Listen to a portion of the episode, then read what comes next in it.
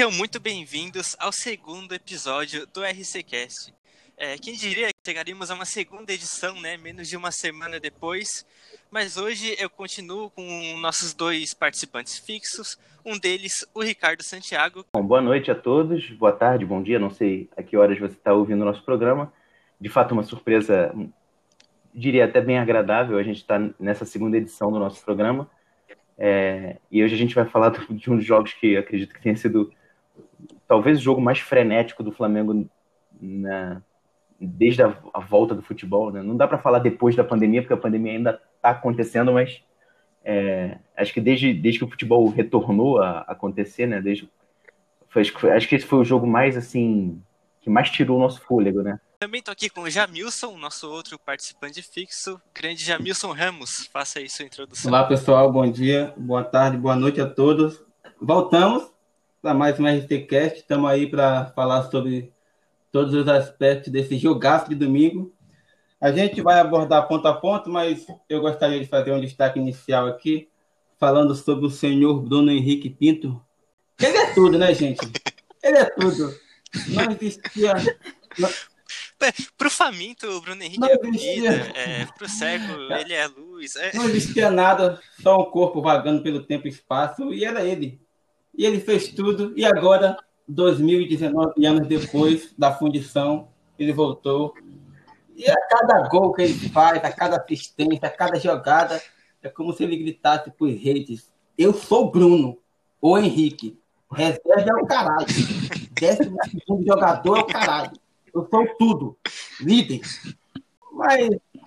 Cara, o Jamilson é. é eu já me alonguei demais. Eu já me alonguei demais. Eu gostaria de dar boas-vindas à nossa convidada dessa semana. Na passada tivemos o ausentaço Diego Caetano.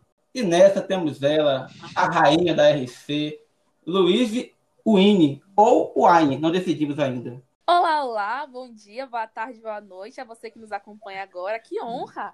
Rainha da RC. Acabei de ser coroada, eu nem sabia dessa. Eu pensei que ia receber as honras sendo chamada de ex-membra em atividade. Porque hoje eu ando um pouco Não, isso aí é o, é o jogo o de David. Decadência pura. É que vocês sabem que eu trabalho, né? Gente? Ah, não. Eu trabalho. a Luísa é a maior criadora de conteúdo do, do da RC, de disparado jornalista, musicista, Luiz é um membro completo, né? Bom, hoje a gente não tem o nosso mudinho favorito, o Diego Caetano, mas hoje tem a, hoje tem a Luiz, que na introdução já falou mais que ele no outro Exatamente. programa. Mas bom, eu acho que antes da gente falar de futebol, de entrar nesse jogo, a gente tem que entrar no tema sério do jogo, né? Deixar aqui todo o nosso apoio ao Gerson, que deu uma das entrevistas mais marcantes do futebol brasileiro no pós-jogo, ao Bruno Henrique, que também sofreu uma ofensa, é, apesar de não relatar, também ao menino Luiz Eduardo, né, que a gente começou a semana com aquele soco no estômago, que foi ver o vídeo do menino que sofreu um ataque racista num jogo em Uberlândia. É, eu acho que antes da gente falar do futebol, que é a coisa mais importante das coisas menos importantes, a gente tem que deixar esse adendo. É, eu deixo esse espaço para qualquer um de vocês que quiser acrescentar alguma coisa. É, eu acho muito admirável esportistas que se envolvem em causas. Como você falou aí do Hamilton, a gente vai falar aí do Marcus Rashford também, que lutou para que as crianças do Reino Unido continuassem recebendo é, os seus tickets de alimentação mesmo durante o ano da, da pandemia. Aí o Richarlison, para trazer aqui para perto do Brasil, né, que recentemente tem falado muito sobre os problemas sociais. Bom, vou começar aqui como pessoa negra, falando um pouquinho sobre esse momento. Eu acho que o futebol é um grande espelho da nossa sociedade. É muito importante que a gente não se afaste da noção de que o futebol está inserido. O futebol não está à parte. O futebol não é uma coisa aleatória que está acontecendo e que não se relaciona em nada com as nossas vidas. Então, a partir do momento que a gente vê um ato de racismo acontecendo num campo de futebol e a gente vê um jogador reagindo àquele momento, denunciando, mostrando sua voz, é muito importante que isso chegue naquele menino negro que está em casa assistindo aquele jogo e que ele pense: eu também não posso deixar que isso aconteça comigo. Sabe? Eu acho que o que o Gerson fez foi um momento muito marcante de reafirmação. Dele dizer: sim, sou preto, sim, sou negro, e eu não vou aceitar que eu seja chamado é, de uma maneira que me diminua. Eu não vou aceitar o cala boca negro, que foi o que ele postou depois nas redes sociais. Então eu acho que é isso. É muito sobre representatividade, sobre a gente ter voz, sobre a gente lutar por voz. E é muito importante que todos os esportistas, sendo no futebol e em outros esportes, como o, o Lewis Hamilton na Fórmula 1, que os esportistas comecem a falar sobre os assuntos. Que eles comecem a tocar o dedo na ferida. Porque é só assim eles vão conseguir entender o tamanho do impacto que eles causam no mundo. Eu diria. Desculpa, foi mal, Jamil, pode falar. Não, eu gostei muito assim da forma como ele expôs, né, o ato de racismo, porque de qualquer jeito já vão descredenciar ele. Já está acontecendo nas redes sociais, mas o fato de ter sido depois da vitória e a forma como ele deu a entrevista, né, muito calmo, muito sereno de tudo que estava acontecendo. Então, realmente é muito importante alguém conhecido, alguém vitorioso como ele, que tem a visibilidade, que tem a mídia, usar isso para denunciar. Gostei que terminou o jogo, ele foi na delegacia fazer o BO e agora vamos aguardar aí que isso acabe de vez. Você deu no, no começo do seu destaque os, os, exemplos que a gente presenciou essa semana, né, que a gente viu essa semana, além do caso do menino Luiz Eduardo, do caso do Gerson, do Bruno Henrique. E diga-se de passagem, o Bruno Henrique não ter ouvido ou não ter relatado não significa que ele não tenha sofrido o, o ataque. Se a câmera pegou o, o Ramires do Bahia falando alguma coisa, é, por mais que o Bruno Henrique não tenha, por acaso, no momento ouvido, porque a gente entende que o momento do jogo de futebol, o jogador às vezes está envolvido com, com a concentração dele em outra coisa e pode passar batido, mas se a câmera é, da transmissão, no caso do Premier, pegou a, a, a ofensa, ela tem que ser relatada. É, pode não ter sido relatada no momento, e pode não ter sido relatada por algum membro da, da, como a do Gerson também não foi, porque na súmula consta que, o, que nenhum dos membros da arbitragem ouviu o, o Ramires dizer o cala-boca negro, mas assim, eu ia, eu ia trazer também o exemplo do que os dois times é, entraram no acordo de não, de, de não continuar a partida conta de um, um caso, de um, de um ato racista de um membro da comissão de arbitragem presente no jogo. É, que para mim, assim, é, é, eu não sei dizer, eu, eu não gosto eu não me sinto confortável de escalonar racismo, né? Eu não, eu não consigo dizer que alguém é mais racista que o outro. A arbitragem na, na hora do jogo, do, do jogo do, do jogo do Paris Saint-Germain na Champions League, na semana passada ou na semana retrasada, se eu não me engano, adequada. É, para mim, racismo é racismo, em qualquer caso é deplorável e precisa ser, ser combatido, precisa ser punido, penalizado da maneira mais é, consegue ser mais absurdo ainda vindo de alguém que deveria colocar ordem na numa partida de futebol, né? Se existe um, se existem quatro ou cinco membros de arbitragem num jogo, é, não se imagina que, que, que, partiria de um deles, né? É, enfim, a gente está, mas o que acontece ainda acontece, né? Imerso nessa realidade, em, pleno 2020, quase 2021, a gente está batendo na porta do ano de 2021 e a gente ainda ainda está discutindo esse tipo de assunto que cada vez mais está sendo relatado. Não é que está acontecendo mais, é, é, o que o Will Smith falou uma vez. Assim, não é que o racismo está piorando, ele só está sendo filmado, ele só está sendo relatado com mais frequência. é importante também a gente ressaltar que não existe a maneira correta de reagir depois de um ataque racista, principalmente em campo. Porque muita gente fez esse paralelo entre o jogo do PSG e o jogo do Flamengo. E, ah, não, porque o Gerson agiu assim, e os jogadores do Paris Saint-Germain agiram assado. Gente, não existe uma maneira correta 100% de como a gente vai lidar com o racismo. A gente só sabe quando acontece na hora. E julgar a atitude de um jogador em campo é muito, muito difícil, porque ele tá ali como vítima. Então a gente não consegue imaginar como é estar na pele dele, naquele momento, literalmente na pele dele, enfrentando uma situação de preconceito. Então eu acredito que foi muito honroso o que o Gerson fez, a maneira como ele agiu. Claro que houve aquele momento em que ele ficou abalado, só que depois, da maneira como ele cresceu no jogo, como ele fez a diferença, é um momento histórico para ele. Não pela tristeza do episódio racista, não pela injúria racial que aconteceu, não pela tristeza que envolve o jogo, né? mas pela maneira como ele conseguiu ressurgir dentro da partida. Eu acho que muito, muito emocionante e é um momento que a gente destaca muito como um cara tem um caráter. É, não dá para dizer a maneira certa de reagir em campo, como você disse, porque a gente está falando de indivíduos, né? Cada pessoa reage diferente o jogador do Istambul reagiu diferente do Gerson, que reagiu diferente do Bruno Henrique. De muito destaque, sabe? é um jogador de caráter, literalmente. É, se alguém quiser acrescentar mais alguma coisa, ou eu acho que a gente já pode entrar na partida. E eu acho que é tranquilo para dizer que foi o melhor início de jogo da era Rogério Ceni, né? Eu acho que é, a gente pode levar em consideração o jogo contra o Curitiba, que o time começou bem também, mas eu acho que esse jogo contra o Bahia, inclusive levando em consideração o gol do Bruno Henrique, que foi um golaço, é, eu acho que o Jamilson vai querer falar bastante disso, mas é realmente eu acho que foi o melhor começo de um jogo do, da era Rogério Ceni como treinador do Flamengo. O que, que vocês acham? O que, que vocês têm a acrescentar? É do jogo, o que, que foi o jogo até a expulsão do Gabigol? O certo é, é você não ser racista, né? A vítima não é para ser colocada como errada, como teve uma reação é, além do que, do que era para ser. É, agora eu acho que a gente entra no jogo, né? Eu, eu concordo com, com, com, isso. Acho, eu acho que assim, eu tinha uma grande expectativa de esse ser um jogo para o Flamengo assim agir na sua maior forma possível, é, como a gente assim não exatamente da maneira como a gente se acostumou a ver no ano passado, porque não acredito nem que seja possível mais isso, mas, assim, o mais próximo possível do que a gente sabe que os jogadores, especialmente no, do meio para frente, que continua sendo o mesmo né, quarteto, quinteto de ataque do ano passado, é, e a gente sabe que eles podem entregar muito, né? E até os 10 minutos, 8, 9 minutos né, do, do primeiro tempo, quando o Gabigol foi expulso, era isso que a gente estava vendo.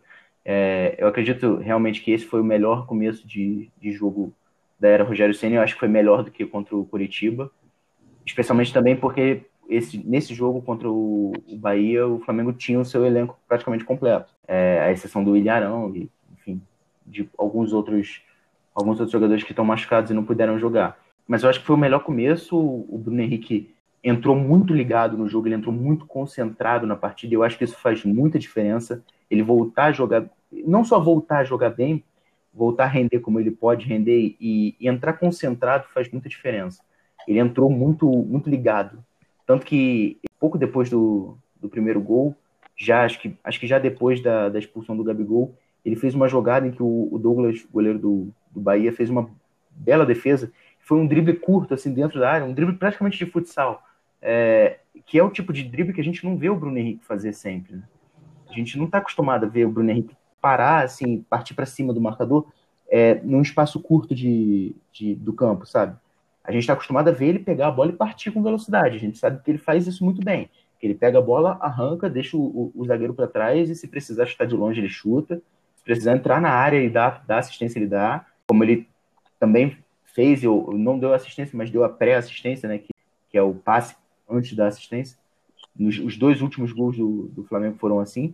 E, e, então, assim, eu, eu acho que esse foi o come melhor começo de jogo é, até a expulsão do Gabigol, que eu acho que colocou o Bahia de novo no jogo. Porque depois que, depois que o Gabigol é expulso e, e o Flamengo sofre aquele baque de ficar cinco minutos sem entender o que aconteceu, porque o Gabigol argumenta não ter falado nada para o juiz, dele ter xingado, mas ter xingado para alguém diferente, ou só, só ter xingado né, aleatoriamente para o ar, não ter falado nada direcionado ao juiz e é o juiz que estava se afastando do lance de costas para o Gabigol voltou e expulsou ele. Enfim, isso foi, uma, foi um momento que mexeu com, com o emocional do, do, time, que viu o seu camisa 9 sendo expulso de campo com 10 minutos de jogo, viu logo depois o Bahia fazer uma substituição que colocou o time mais para frente, jogou o Bahia para frente, ou seja, foi um, foi um momento do jogo decisivo, porque o Bahia, que estava meio desnorteado com o começo do jogo do Flamengo, já tinha tomado um golaço, já estava é, sofrendo finalização atrás de finalização, agora já não tinha mais camisa 9, tinha que ver o time do Flamengo recuar um pouquinho, porque estava com um a menos. Então eles tiveram que partir para cima, eles começaram a partir para cima. E isso não tenha dúvida de que colocou de novo o Bahia na, no, no, no páreo. Eu acredito que teria ter sido uma vitória muito mais fácil, teria sido um, provavelmente uma, uma goleada histórica se o Gabigol ainda tivesse ficado em campo. Trabalhando com essa possibilidade, né, pelo que a gente via do jogo, realmente parecia que ia ser, o que você falou no episódio anterior, que seria aquele treino uniformizado, sabe? Era essa, era esse o tom do jogo. É, eu acho que é válido dizer que creio que foi a melhor partida do Bruno Henrique em 2020, mas em momento algum da temporada o Bruno Henrique parou de marcar gols ou dar assistências. Eu acho que esse jogo foi o, o momento em que o Bruno Henrique ele voltou a participar mais do jogo, é, aparecer mais ligado Porque os números dele, em momento algum, baixaram, né? Inclusive, eu já Milson, o que, que você achou do começo do jogo? Conta pra gente. Cara, eu tava com expectativa muito grande pra esse jogo. Por ser o Bahia, time fracote, treinado, treinado pelo Mano, que é o merda. Pô, o time tem uma semana inteira.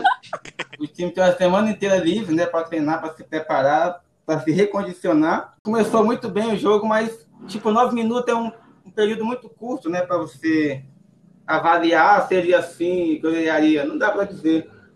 Mas eu acho importante dizer o seguinte: esse jogo é aquele jogo que lá no final, quando a gente for campeão, e eu já antecipo aqui, seremos, é aquele jogo que você, que você olha e fala, ali, foi ali a virada do time. E, cara, todo mundo se provando, Diego Alves, mais do que nunca, mostrando por que a renovação dele era necessário. Felipe Luiz, monstro, de novo, tá com problema do lado defensivo. Eu confesso que não sei se é ele mesmo fisicamente ou se é o sistema, por ele tá levando tanta bola nas costas. Isla, muito bem no ataque, como sempre. João Gomes, grata surpresa, porque nem mesmo a galera que acompanha a base, eu nunca tinha visto ninguém falar assim, ah, fica de olho no João Gomes. Nunca tinha visto. E o moleque está entrando muito bem, vai pau, se tiver que brigar, ele briga, se tiver que dividir, ele divide. E assim, Bruno Henrique, só se surpreende quem quer. Aliás, eu estou com os números dele aqui: 19 jogos pelo brasileiro, né? Em 2019, comparando com 2020. Gols 8 a 6, assistência 2 em 2019 e 5 em 2020.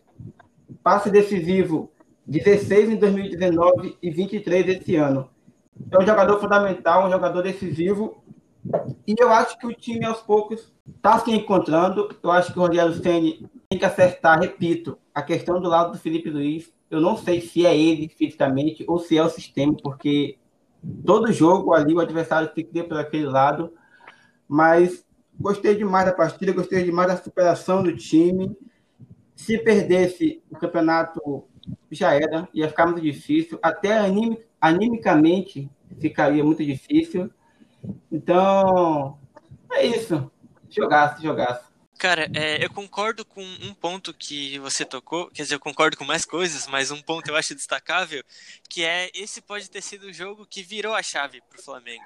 Lá em fevereiro pode ser campeão, pode não ser, mas é, se eventualmente o Flamengo for campeão, a gente vai de fato lembrar desse jogo como o que virou a chave. A Luíse, o que, que você achou? Qual foi a sua percepção do jogo, desse começo até a expulsão bizonha ali do Gabigol? Então, é muito difícil você fazer uma análise de uma que aos nove minutos tem uma intervenção tão brusca da arbitragem. Eu acho que o árbitro teve um papel de mudar o jogo completamente. Nos primeiros minutos a gente viu um Flamengo mais agressivo, um Flamengo mais impositivo. E eu acho que isso tem sido o que mais me lembra aquele Flamengo de 2019, a imposição sobre o adversário. Então acho que esse ponto foi muito importante para que essa partida, esse início de partida, fosse a mais marcante agora da era Rogério Ceni. O Bruno Henrique tem sido muito mais participativo, acho, nessa partida, e acho que era isso que estava faltando.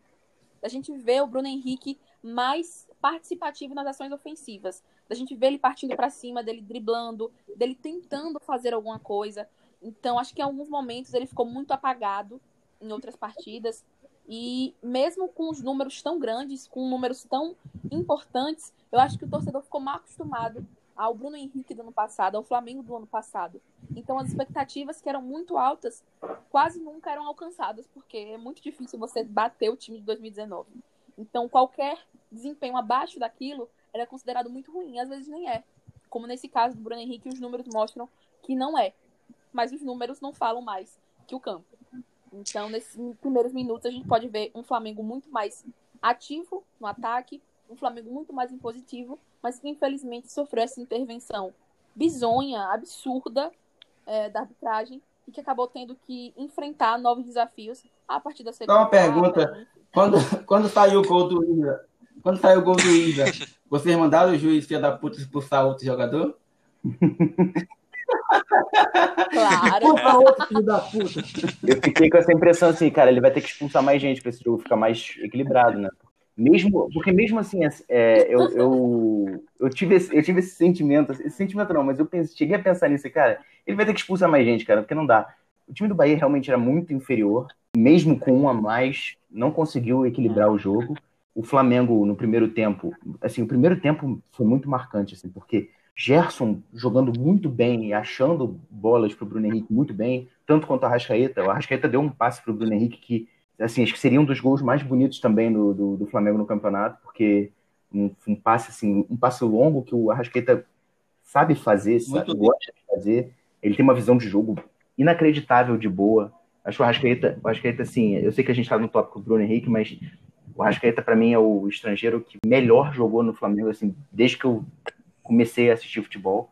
E para mim ele já passou o Petkovic há bastante tempo. É, mas enfim, o primeiro tempo é, é, bem é bem marcante, porque Gerson jogando muito bem, Arrascaeta muito bem, Bruno Henrique, é, no segundo gol, assim, a gente consegue perceber que ele estava de frente para o gol, ele tinha a opção de chutar, e ele conseguiu perceber que tinham dois jogadores chegando, melhor condição do que ele, de frente para o gol, ele tocou para trás, e o, se, se o Isla não tivesse finalizado, o Rascaeta provavelmente finalizaria, seria gol também enfim, acho, acho de fato que foi a melhor atuação do Bruno Henrique em 2020, atuação individual, né? E o primeiro tempo especialmente.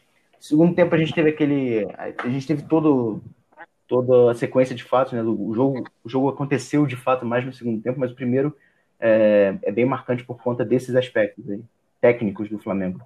Não, esse segundo tempo, quando a gente começa a parar e analisar um pouquinho. Não tava aquela, aquela cara de jogo de 2016. Algum jogo que o Flamengo tava super dominando, aí leva um gol, aí depois leva outro, e você fica, caramba, velho, do nada, tudo desandou. O time que tava tinha tudo para lutar pelo título. O Flamengo 2016 não podia fazer gol cedo, porque era certeza do, do empate e provável virada do outro time. Cara, era um, era um perigo aquele time. Cara, é uma coisa que o Ricardo falou, que é são os lançamentos do Rascaeta. A gente gosta daquele Rascaeta que joga avançado ali pela esquerda, mas nos momentos que ele recua, que o Flamengo precisou que ele recuasse, o próprio Ceni falou que ia recuar ele para ser o segundo homem do meio, ele é, tem essa visão do campo para arrumar esses lançamentos, né? E outra coisa que a Luiz disse, a gente nunca entra no jogo esperando que o árbitro vai ser um dos personagens centrais, né? E nesse jogo ele acabou sendo. É, antes dos 10, dos 10 minutos de jogo, ele já atraiu toda a atenção do jogo para ele. E, cara, apesar da expulsão bizarra do Gabigol, uma percepção que eu tive, eu não sei, que, não sei se vocês concordam, é que faltou o time do Flamengo comprar o barulho tanto do Gabigol, naquela expulsão bizarra, quanto do Gerson. Eu não senti que o Flamengo vamos dar exemplo aí do capitão, Everton Ribeiro, dos outros líderes em campo, é, nem, ninguém ali comprou o barulho dos dois, né, para parar o jogo, para conversar de fato. O que, que vocês no... acham disso? Então, eu acho que o Flamengo é um grande time, mas falta para o Flamengo o espírito de equipe, às vezes, sabe? Aquela do você corre por mim, eu corro por você, que é uma coisa meio futsal infantil, jogos infantis e tudo mais. Mas, infelizmente, eu acho que faltou nesses dois momentos e em vários outros. Se a gente perceber algum, alguma confusão na partida, algum jogador que tá ali no meio de uma confusão, você pode ter certeza que um ou dois jogadores do Flamengo, no máximo, vão se aproximar para tentar separar e tudo mais. Não tem um comprando o barulho do outro, um meio que colocando fogo, colocando lenha na fogueira, aliás. Acho que, acho que nesse, nesse aspecto eu concordo com você. Era o que o Rafinha é. fazia muito bem, né? Vamos aí cutucar essa ferida que tá se fechando ainda. O finado. Falecido Rafinha. A questão do gesto, eu não sei se todos os jogadores souberam na hora, né? Do que se tratava. Não senti isso, assim. Que eles, que eles sabiam que era uma atitude racista e tal. Agora, a questão de liderança, o capitão do time é o Diego Alves, né? Só é ruim porque fica afastado. Mas o capitão é ele. O Everton Ribeiro não tem assim, perfil de capitão. Você imagina o Everton Ribeiro comprando briga? A Rascaeta comprando briga? A gente não vê, eles podem ter até alguma reação, mas muito do instantâneo de campo. Mas essa de comprar briga, acho que é muito a cara do Gabriel. Eu acho que o Everton Ribeiro é uma liderança pelo exemplo, digamos. É o cara que treina bem, é o cara que é tecnicamente destacável, mas ele não parece ser o capitão de fato ali na hora do jogo. Se você for olhar o elenco, né? O Felipe Luiz é um cara calmo, a Rascaída também é um cara que. confusão. O Rodrigo Caio também é um cara que já teve até confusão com o e tudo mais. Então, assim, é o elenco tem circunstâncias em que é bom, né? Você ser um, um elenco que não se abate, mas tem momentos que é bom você ir pro pau. E nesse aspecto, eu acho que o Gabigol é um cara que influencia muito nessa questão do jogo. Inclusive, por ser esquentado, ele é perseguido às vezes, como foi nesse jogo. Pois é, né? O Gabigol ele acaba se tornando Exatamente. um alvo fácil para arbitragem. É bom ponto que você trouxe aí. Inclusive, nesse primeiro tempo, acho que vale destacar como o Bruno Henrique ficou solto ali na frente, né? Ele foi ponta direita, centroavante e ponta esquerda. É, a expulsão não foi benéfica para o Flamengo, mas acabou que o jogo ficou do jeito que o Bruno Henrique gosta. Essa questão, do, essa questão que a gente estava discutindo sobre comprar o barulho dos jogadores, eu entendi bem o que a, que a Luiz quis dizer, que é uma questão é, meio futsal, de, futsal infantil, porque isso é um tipo de ensinamento que a categoria de base dá é, os jogadores da base, eles, eles crescem, é, eles crescem praticamente todos juntos, né? Os, é, quando, você, quando você cresce com um grupo de, de, jogadores praticamente da mesma idade na categoria de base, vocês jogam sub-15, sub-17 e posteriormente sub-20 juntos. É, e, e, é muito mais comum você ver esse tipo de situação, né, quando esse tipo de situação acontece na base, é, fechar aquele, aquele bolo ali de, de confusão, é, porque muito mais jogadores é, se identificam e, e, compram o barulho do, do, colega do que no profissional. Assim, é, é, é por isso também, é, esse é um dos, dos, aspectos principais pelos quais a gente é, preza tanto pelo, pelo, pelo uso da, da, das nossas categorias de base. Porque são jogadores que, primeiro, têm identificação com o clube, porque muitas vezes, quando entram no futebol, quando começam a, a, a buscar um lugar no mundo do futebol, buscam o time do coração, então Dificilmente se o jogador está na categoria de base do Flamengo, ele não é flamenguista, é, não cresceu sendo flamenguista, não tem família flamenguista. O exemplo que me vem à cabeça, assim, o primeiro de todos é o do Juan, nosso ex-zagueiro. E esse tipo de situação na categoria de base é muito mais comum, é, porque como os jogadores crescem juntos, eles, têm, eles vivem praticamente no mesmo ambiente por muitos e muitos anos, até chegar no profissional. A gente sabe que o João Gomes o Natan é, jogaram juntos no, no, nas categorias de base. A gente sabe que a identificação que Lucas Paquetá e Vinícius Júnior tinham, Felipe Vizeu também, era porque eles jogavam juntos no, no, no mesmo. Eles são da mesma geração do, da categoria de base do Flamengo, então eles, eles compravam o barulho um do outro muito mais, muito mais, por exemplo, do que o Everton Ribeiro. O Everton Ribeiro, para mim, é uma, é uma liderança técnica do Flamengo. Mas ele não consegue, ele não tem o perfil do capitão, e assim, vamos combinar, não precisa ter. A gente sabe, a gente sabe que nem, nem todo mundo é o capitão do time. Não precisa um time ter 11 capitães. Seria ótimo, mas não precisa. É, eu acho que jogar uma responsabilidade é, de capitania para o Everton Ribeiro é, assim, é, talvez seja um pouco prejudicial para o time, porque ele não tem esse, esse, esse sangue quente de, de, levantar a voz num momento como esse. Acredito que o Gabigol teria, por exemplo. O Felipe Luiz, a gente sabe que é um líder para esse elenco, mas ele é um cara mais diplomático, é um cara que fala mais, mais manso, né? É, o, diferente do Gerson, por exemplo, diferente do que o Rafinha era. Rafinha era um cara que já chegava botando o dedo na cara. Era totalmente diferente. Tinha uma confusão, a câmera é, e o Rafinha tava lá é, no meio. Era de, era... era de praxe. Tanto, é, tanto é que tem uma cena que depois ficou muito engraçada. A gente, hoje em dia a gente dá risada, que é o do, do Jorge Jesus tirando o Rafinha da confusão, brigando com ele no jogo, no jogo contra, o, contra o Internacional, no jogo contra o Internacional no, no Brasileirão, né? Que o, o Guerreiro foi expulso no final do, do primeiro tempo o Jorge Jesus vai no meio da confusão para tirar o Rafinha eles dois batem boca assim, muito feio. Parece, parece até que eles vão chegar às vias de fato ali. Mas assim, eu, eu realmente acho isso, porque vem, vem muita categoria de base. Sabe? Por isso que a gente preza tanto pelo uso dos jogadores da base no, no profissional. A gente prezou tanto pela, pelo Natan como titular, porque a gente sabe que, além dele ser um bom jogador, dele ser um, um jogador que se posiciona bem, de ser mais seguro do que os caras que a gente gastou uma grana para trazer, ele tem esse lance da identificação com os jogadores que, que, já estão com ele há muito tempo, sabe? Cara, é bom ponto que você tocou aí do Natan, dessa identificação que ele tem tanto com o clube, a instituição Flamengo, quanto com a torcida, né? A gente vê o, o torcedor que vê o, o Natan é, crescido no Rio de Janeiro, é, que subiu da base. É, imagina que ele fica, além do resultado, ele fica mais feliz por ver alguém como o Natan ter chegado no nível mais alto do futebol jogando pelo Flamengo. Já que você entrou nesse ponto da defesa e o Jamil também tocou nesse ponto, cara, é, o que, que vocês acharam da defesa do Flamengo de maneira geral? Eu, eu achei ela desorganizada, mas eu não vi nenhuma falha individual. Eu acho que é uma falha do sistema que ainda não está entrosado. Foi só a segunda partida do Rodrigo Caio com o Natan ali na zaga. E eu acho que é uma coisa que se corrige com o treino. Mas o que, que vocês acham disso? Eu concordo com o Marques. Eu também acho que não, não teve falha individual. Até aquele gol, o primeiro gol, que o cara dá um, dá um corte seco no Natan, eu não acho que ele falhou. Acho que ele fez o que tinha que fazer ali. O cara ia chutar e chegou dando carinho né, para tentar bloquear. E aí, mérito do cara que conseguiu tirar. Eu acho que já melhorou bastante se comparado com o Domi, apesar do time estar tá tomando muito gol. Acho que a volta do Rodrigo Caio e do Natan tem papel importante nessa melhora, porque Gustavo Henrique e Léo Pereira não tem condição alguma. Acho também a questão do João Gomes, cara, foi uma, uma data surpresa, porque é um cara que ninguém ouvia falar, né? Nem quem segue base, eu nunca tinha visto falar dele. E é um cara que entrou muito bem ali. E, sinceramente, apesar de eu não ser muito fã do Arão, né? Então pode ter um peso. Eu não sei se eu botaria com o Arão pro lugar dele, não. Fica aí para vocês. Pois é, eu acho que o Arão vai voltar no momento da temporada que vai estar tá pegando fogo, né? Acho que o Arão volta ali no meio de janeiro. E eu imagino que o João Gomes vai estar tá com ritmo Exatamente. de jogo até lá. A gente, a gente falou no, no, último episódio, né, que esse era o jogo para o Flamengo fazer o máximo de gol possível e levar o mínimo de gol possível, né? É, acabou que é, um, um, lado aconteceu, o Flamengo fez quatro gols, mas, enfim.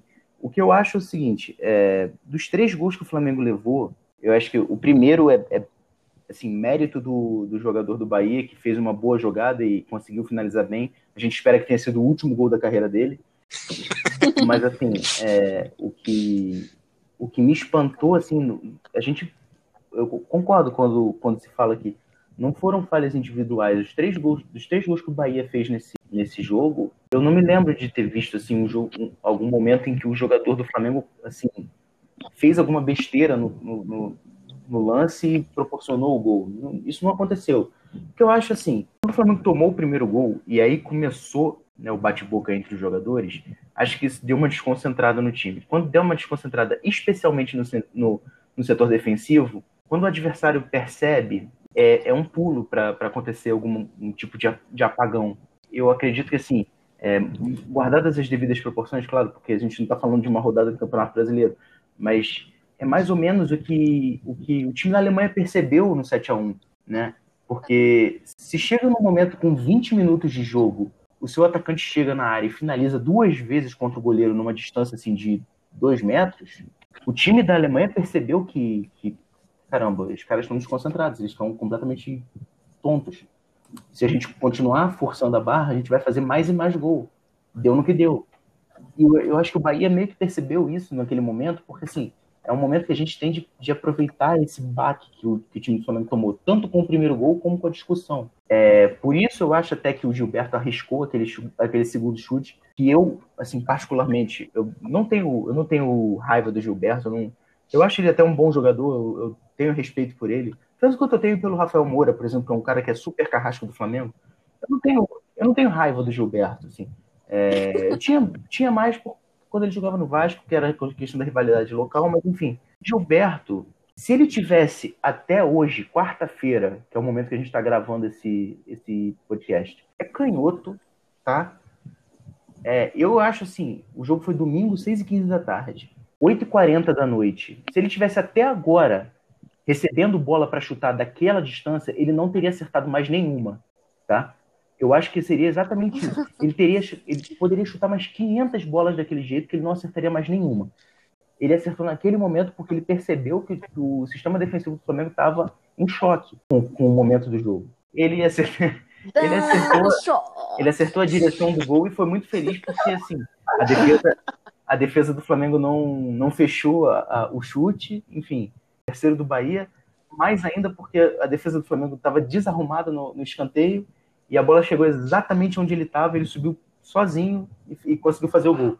Foi um momento assim, de apagão e que a gente percebe que quando o tempo foi passando, que a poeira meio que foi, foi abaixando depois do terceiro gol, os jogadores foram colocando um pouco mais a cabeça no lugar. O Gerson foi se concentrando cada vez mais em responder na bola, que a gente percebeu que, que a ideia dele era fazer, é, responder à agressão moral que ele recebeu dentro de campo com o resultado do jogo, e ele conseguiu fazer isso. E isso é, isso é assim, ainda mais louvável do que, do que a resposta que ele deu na entrevista ou a, a, a, resposta que ele tem, que ele vem dado essa semana. É, porque assim, a gente. É, eu sei que eu vou bater de novo na tecla do racismo, mas é até compreensível quando você percebe que um jogador se desestabiliza e até às vezes ou perde a cabeça e tenta agredir fisicamente, ou, tenta, ou pede para sair do jogo, ou às vezes chora, enfim, acontece. É, é, totalmente compreensível esse tipo de reação. Por isso eu acho até mais louvável ainda a reação do Gerson ter sido daquele jeito durante o jogo. Ele, isso foi mais inacreditável ainda, foi mais bonito ainda pro jogo. Abaixou a cabeça e jogou, e fez o Flamengo virar. E fez o Flamengo revirar o placar, né? Cara, é verdade, muito bem colocado. É, outra coisa, eu acho que no momento ali que o Bahia fez o primeiro gol, tava aquele 2 a 1 Você sabe o que, que eu acho que faltou? A, a famigerada, a reconhecida internacionalmente, a cãibra do Diego Alves. Era para ele cair, para ele falar uma cãibra aqui, é, toma uma água, é, deixa o Rogério Senna acertar a defesa, porque o Flamengo tava perdidinho, tava bagunçado no momento que saiu o primeiro gol do Bahia eu acho que faltou, não só do Diego Alves, né? Eu falo da cãibra dele porque é uma coisa que a gente brinca aqui. Mas de qualquer outro líder da equipe podia dar uma esfriada no jogo daquele momento. Eu acho que tem dois aspectos muito marcantes sobre o sistema defensivo do Flamengo nessa partida.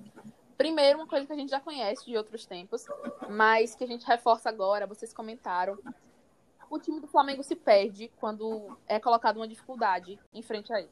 Isso é perceptível o time leva um gol e se desespera de uma maneira absurda. Mesmo tendo um placar muito favorável ainda. Então, faltou um pouquinho de psicológico para os jogadores, sabe? Para ter aquela, aquela parcimônia de poder levar o jogo com mais tranquilidade, saber esfriar o jogo.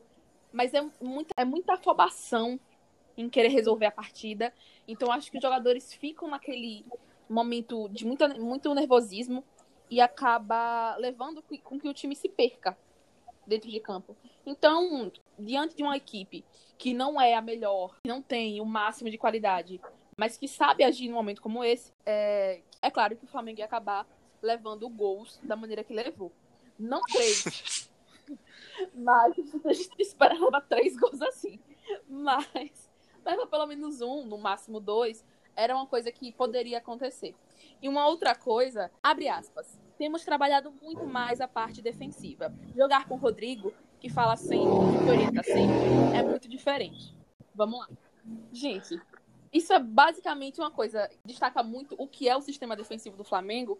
Foi a entrevista do Isla, hoje, hoje é quarta-feira, na entrevista coletiva. Ele ressaltou. Gustavo Henrique Léo Pereira não dá. Rogério Ceni, pelo amor de Deus, não faz isso comigo, não me bota. Se você estiver ouvindo o nosso podcast, pelo amor de Deus. Foi um pedido de socorro. Ele tá preso. Ele tá tipo em Lost, entendeu? Ele tá chorando. Ele fala, pelo amor de Deus. Me ajuda a te ajudar, é o famoso, né? Me ajuda a te ajudar muito. Porque, velho, é bizarro. Como o Gustavo Henrique e o Léo Pereira, também por serem mais introspectivos, falta essa iniciativa, sabe? Do jogador de defesa que tá ali, não só se preocupando em fazer o dele, o arroz com feijão, mas também de orientar o jogador, dizer, ó, oh, vamos, vamos ajudar aqui. Você percebeu que tal jogador está se mudando de posicionamento, alguma orientação a mais. Que às vezes o treinador, ali na beira do gramado, não tem a visão e não vai conseguir se comunicar. Então, acho que a inteligência do Rodrigo Caio é um diferencial para o Flamengo daqui para frente. Então, acho que a entrevista do Isla demonstra muito essa confiança é, que ele tem um pouco, no Rodrigo Caio. Eu não acho que a questão desse ser introspectivo, não. Acho que o Gustavo Henrique é ruim mesmo, cara. Ele tem um arranque de balsa. Cara, ele correndo, velho, não tem condição, cara. Ele é um ele começa da arrancada assim. É, não dá. Ele o Gustavo Henrique não dá. O Léo Pereira, com muita boa vontade, assim, a quarta opção, mas o Gustavo Henrique não tem como. Tendo os dois à disposição. Pra mim, o Natan sai do eu time titular direto com o Não, Eu acho que o Natan. É, acho que é por aí também. ele errar, vai ser titular. Não, por mim, sim. Não, por mas mim, aí é, não sei o assim, né? Você acha que ele tomou? Porque é o segundo jogo seguido já, né? Que ele joga. Me admira. Com muita vontade. Me admira como o Pablo Marini ah, falava português e era mais comunicativo do que os dois, né? É, é um negócio que. É, é muito bizarro. Eu, eu acho eles muito assim, além da ruindade natural, eu acho que eles são muito introspectivos, cara. Não tem como. Você leva gol e você não tem reação. Você leva um drible e não tem reação. Você se posiciona de uma maneira errada e você não tem reação. É muito estranho até. Você acha que o Natan tomou a mesma posição? É o segundo jogo seguido dele, né? Do momento quando o Natan tiver algum erro muito capital, ele sai. Porque, infelizmente, quando é com garoto é assim. É verdade. É, até a própria torcida é, tem uma parcela que é, queima mais fácil os jogadores da base, né, do que os experientes. É, eu é, e alguns outros elementos do nosso grupo, a RC, a gente se auto-intitula os basezetes, que a gente realmente se empenha em proteger essa base. Mas assim, vocês falaram do Gustavo Henrique e do Léo Pereira serem introspectivos. Eu acho que tem uma coisa no contrário disso para a gente destacar, que é a liderança que o Rodrigo Caio cresceu e se tornou, né? A Luísa destacou que ele sendo comunicativo, o Rodrigo Caio no São Paulo até 2018 não era esse jogador, né? Ele sempre foi bom tecnicamente, mas no Flamengo ele assumiu essa posição de líder do elenco, né? Vocês concordam comigo? Eu concordo. Eu acho que o que falta para os jogadores, para muitos dos jogadores, é a confiança. Eu acho que no São Paulo, com a relação desgastada, o Rodrigo já não tinha mais aquela força para se impor como um jogador líder da equipe. Mas quando ele chegou no Flamengo, ele viu uma nova perspectiva se abrir para ele, um novo espaço. E principalmente num, numa posição em que a gente viveu com alguns muitos jogadores questionáveis. Eu estava essa semana com meu namorado fazendo um quiz de jogadores do Flamengo de 2009, de 2010 a 2020 e meu Deus, eu nem lembrava alguns nomes. Eu nem sabia mais o que era ver um escanteio sem pensar num escampênalti. Era bizarro. A gente via um escanteio, gol do adversário. A gente já aceitava isso. Então acho que o Rodrigo Caio veio no momento certo, para o lugar certo. Ele estava precisando de um público como o Flamengo para respirar novos ares. Eu acho que é mais ajuste, porque eu gosto de, de toda a linha defensiva que está jogando agora. Isla, Natan, Cádiz, Felipe Luiz e o Diego Alves no gol. Os quatro excelentes, acho o goleiro excelente. Acho que é questão de tempo e de ajuste mesmo. O que eu acho é que assim, tem muita coisa que. Tem muita coisa que, de fato, a gente tem que ter paciência, porque só se resolve com experiência dentro de campo, né? Acho Eu acho assim, essa questão do Rodrigo Caio que a gente está discutindo, é, o Rodrigo Caio é um jogador muito bem assessorado, né? A gente, a gente percebe isso. E eu acho, assim, ele percebeu quando ele veio para o Flamengo que ele estava saindo de um clube onde ele não era referência na, na, zaga, onde ele, assim, ele era porque ele teve ele teve seu momento de fama porque foi um jogador que subiu da base, é, ele teve aquele episódio do, do fair play com, com o Jô, enfim, ele ficou, ele ganhou uma notoriedade maior ainda por conta desse, desse episódio, mas ele, eu acho que ele percebeu e ele sabia, né, quando ele fechou com o Flamengo, que, que ele seria a referência, né? Independentemente de, de quem seria de, contratado depois dele também para a zaga, né? Ele sabia, eu acho que ele sabia que ele teria que ser aquele xerifão, né? Porque quando ele chegou no Flamengo, a, a, a dupla de zaga dele era o Léo Duarte, que eu, que inclusive é, me agradava, eu gostava do Léo Duarte. O Rodrigo Caio tomou esse protagonismo da, na defesa, né, na linha de defesa do Flamengo. Eu não achava que ele seria assim um excelente zagueiro, eu não acho que ele seria um um Juan da vida, mas é, eu achava que ele, que ele era um bom zagueiro, assim, cumpriu até de certo modo bem a, a função dele no Flamengo, o papel dele no Flamengo. É, e ele, enfim, quando ele chegou no Flamengo, ele, ele tinha o Léo Duarte como referência, como referência não, como companheiro de zaga. Quando o Léo Duarte foi embora, o Flamengo trouxe o Pablo Mari, que, enfim, por mais que fosse mais ou menos a mesma idade dele, tivesse experiência de Europa, é, estava chegando no mercado completamente novo, num campeonato que ele não conhecia, um clube que ele não conhecia, então ele também precisaria desse, desse auxílio. E, e se tornou esse xerife que a gente é. E acho que ele não era isso no São Paulo porque ele não teve a oportunidade de ser, né? Ele não, ele não acho que ele, primeiro que ele não precisou ser, também que ele não teve a oportunidade. Acho que o São Paulo foi, o São Paulo tratou ele meio mal, né? Foi verdade. Sobre esse ponto da defesa, do entrosamento, é, eu acho que é realmente isso também, questão de treino, questão de jogo junto. É, jogar com os companheiros gera memória muscular, né? Se adaptam. Mas, trocando de assunto, é, só tem flamenguista que eu imagino qual vai ser a resposta, mas eu acho que é interessante entrar no tópico.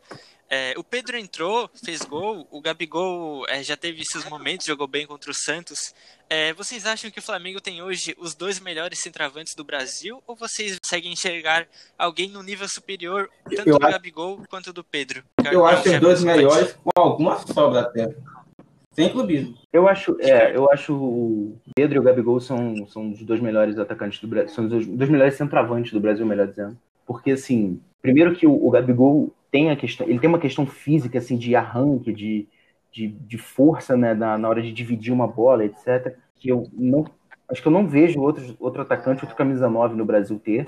E o Pedro tem um lance de, de assim, primeiro de oportunismo, que é muito importante também para um atacante. É, ele, esse gol que ele fez, o, foi o gol de empate, né, o terceiro gol do Flamengo, no domingo, a gente percebeu, ele estava exatamente onde ele tinha que estar. Tá. Ele tem uma noção de espaço maravilhosa no, no, no, ataque do Flamengo, ele sabe exatamente onde ele tem que estar. Tá. E se ele precisar carregar a bola de trás para frente, ele também vai saber, porque ele tem um domínio de bola muito bom. E tem até, inclusive, é, acho que foi até o Flamengo que postou depois do jogo. O Flamengo posta umas fotos durante do jogo, né, depois das vitórias. O Pedro subiu para dar, dar de peito naquela bola, foi, ele foi quase na altura da trave.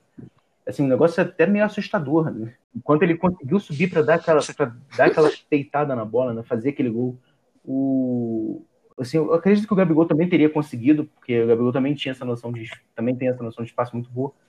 Então acho que assim, o Flamengo está muito bem servido, graças a Deus. Eu queria muito que o Pedro tivesse ficado. Agora eu estou voltando as minhas atenções, a minha concentração toda, minha minha atenção toda para o Thiago Maia voltar logo a jogar, para o Thiago Maia ser contratado de vez para o Flamengo, porque eu quero muito que ele, que ele ainda renda tudo que ele pode render no Flamengo, que acho que ele vai ser assim puta ídolo para o Flamengo. Tenho quase certeza disso. Concordo. É, as atuações dele, apesar de que muitas vezes ele acabou sendo deslocado para jogar fora de posição, Thiago Maia foi muito bem antes da lesão, né? Velho, Pedro Guilherme, um carro pique, um Celta 2012. Os três 80 quilômetros.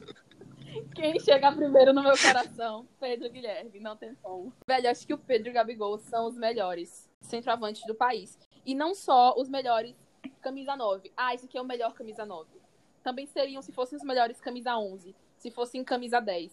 Eu acho que o Pedro tem uma inteligência, uma versatilidade para ali jogar sendo marcado no meio de muitos jogadores, de ter aquela inteligência, aquele passe curto, passe rápido, que é absurda.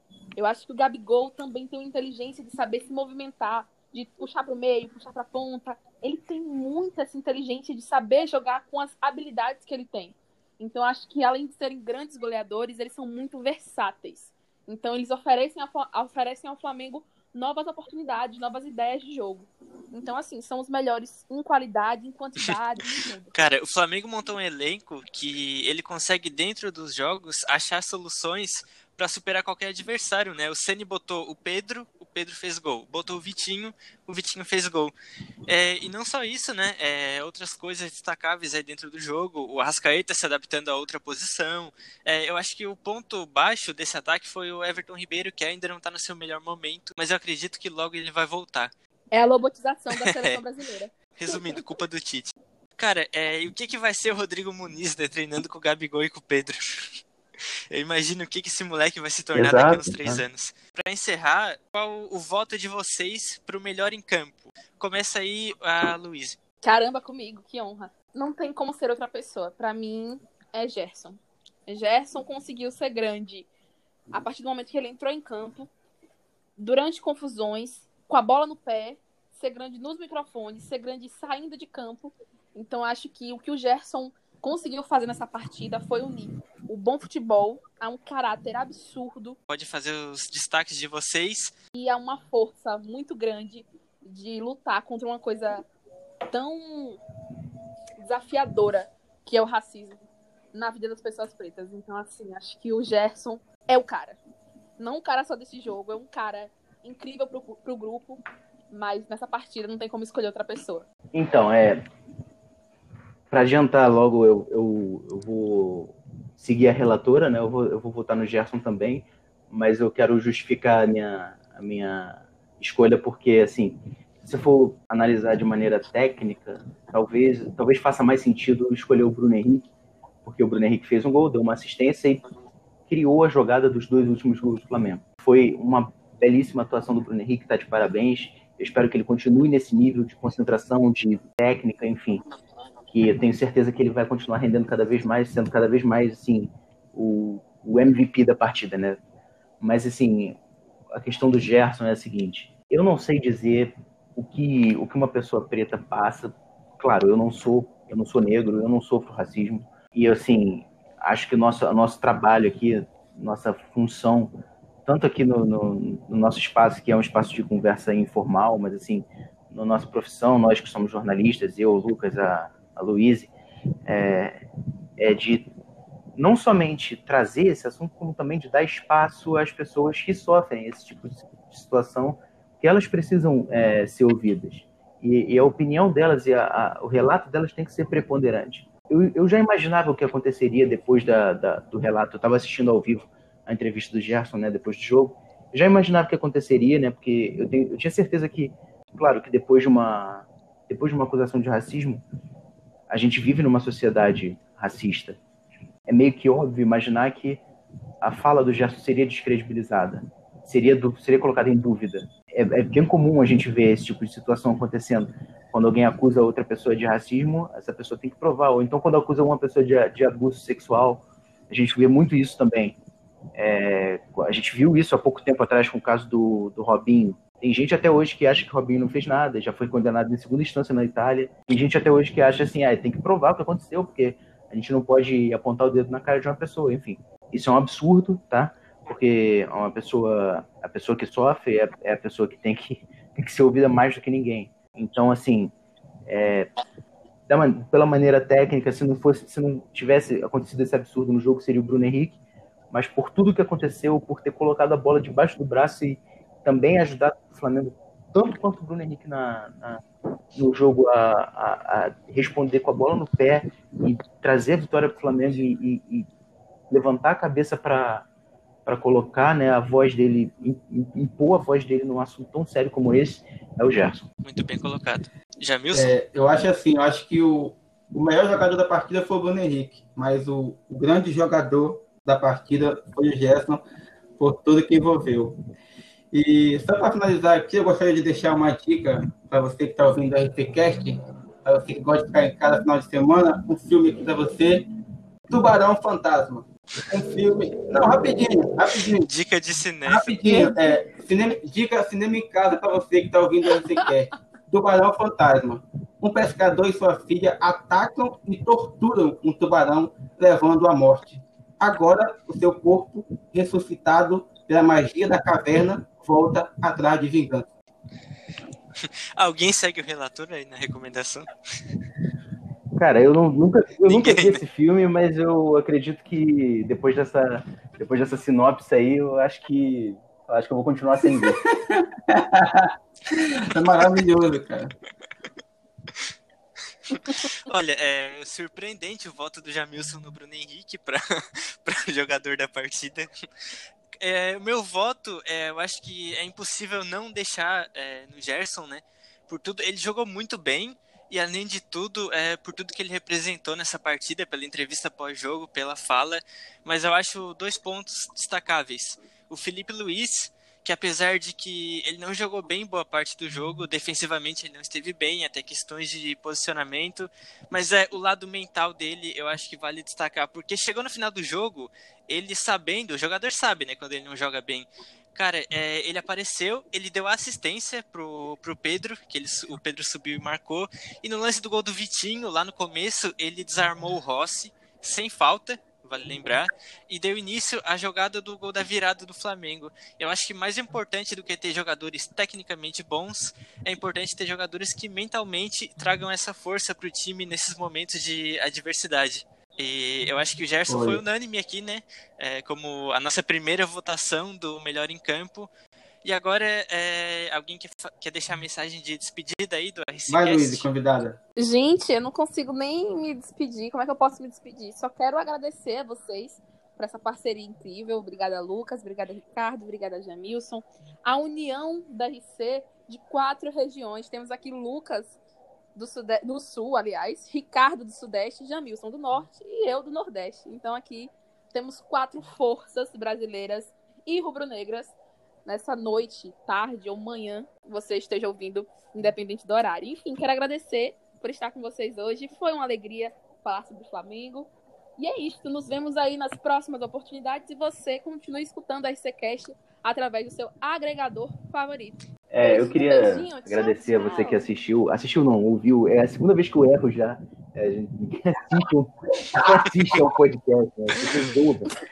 É um, um, grande produtor do audiovisual. É, não, não é mas então é isso, é exatamente isso. A gente tem que, tem que aprender a, a desapegar também da, do, do, do, visual, né?